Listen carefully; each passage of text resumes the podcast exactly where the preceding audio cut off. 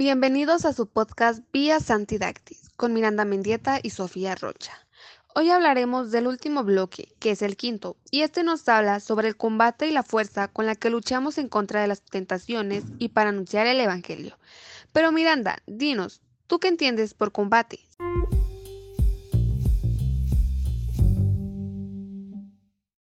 Yo entiendo por combate y vigilancia que es una lucha constante contra el mal y la mentalidad mundana que nos engaña, atenta y nos vuelve mediocres y sin compromiso y gozo. Exacto. Ahora yo te quiero hablar sobre la influencia del diablo, pues nos hace empeñarnos en ver la vida solo con criterios y cuando nos envenena, algunos ejemplos son con el odio, con la tristeza o hasta con la envidia.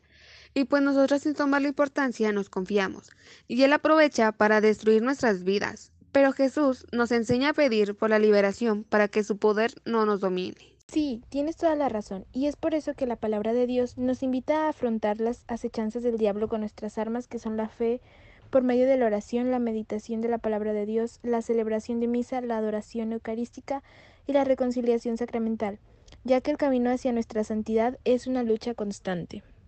Así es, Miranda, lo mejor es seguir el camino a la santidad, pues es una fuente de paz y gozo que nos regala el Espíritu Santo.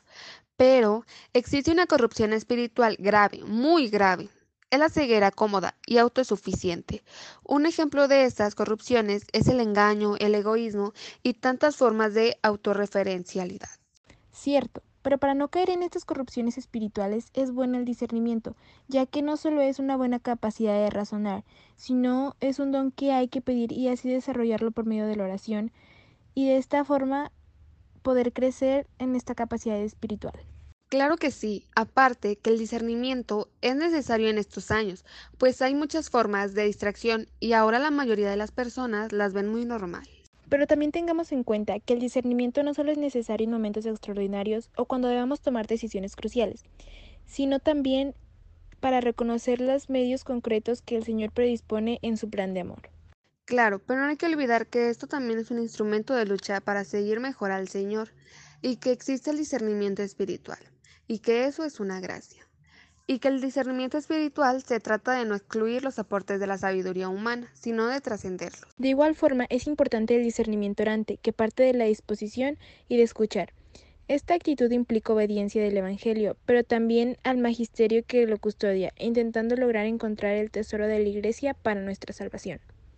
Aparte existen condiciones especiales para el progreso del discernimiento, que es la educación en la paciencia de Dios y la generosidad. Y por último quiero aclarar que el discernimiento no es un autoanálisis o una introspección egoísta, sino una verdadera salida de nosotros mismos hacia el misterio de Dios. Nos ayuda a vivir la misión a la que nos ha llamado para el bien de los hermanos.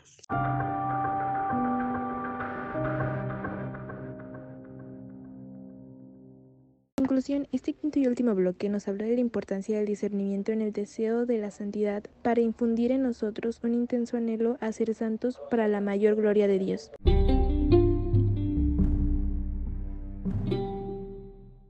Bueno, Miranda, te cedo la palabra por si quieres hacer algún comentario.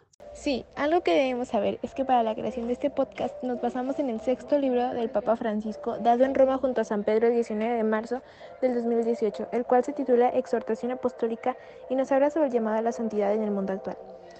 Y otro dato es que este libro está compuesto por cinco capítulos y 177 números.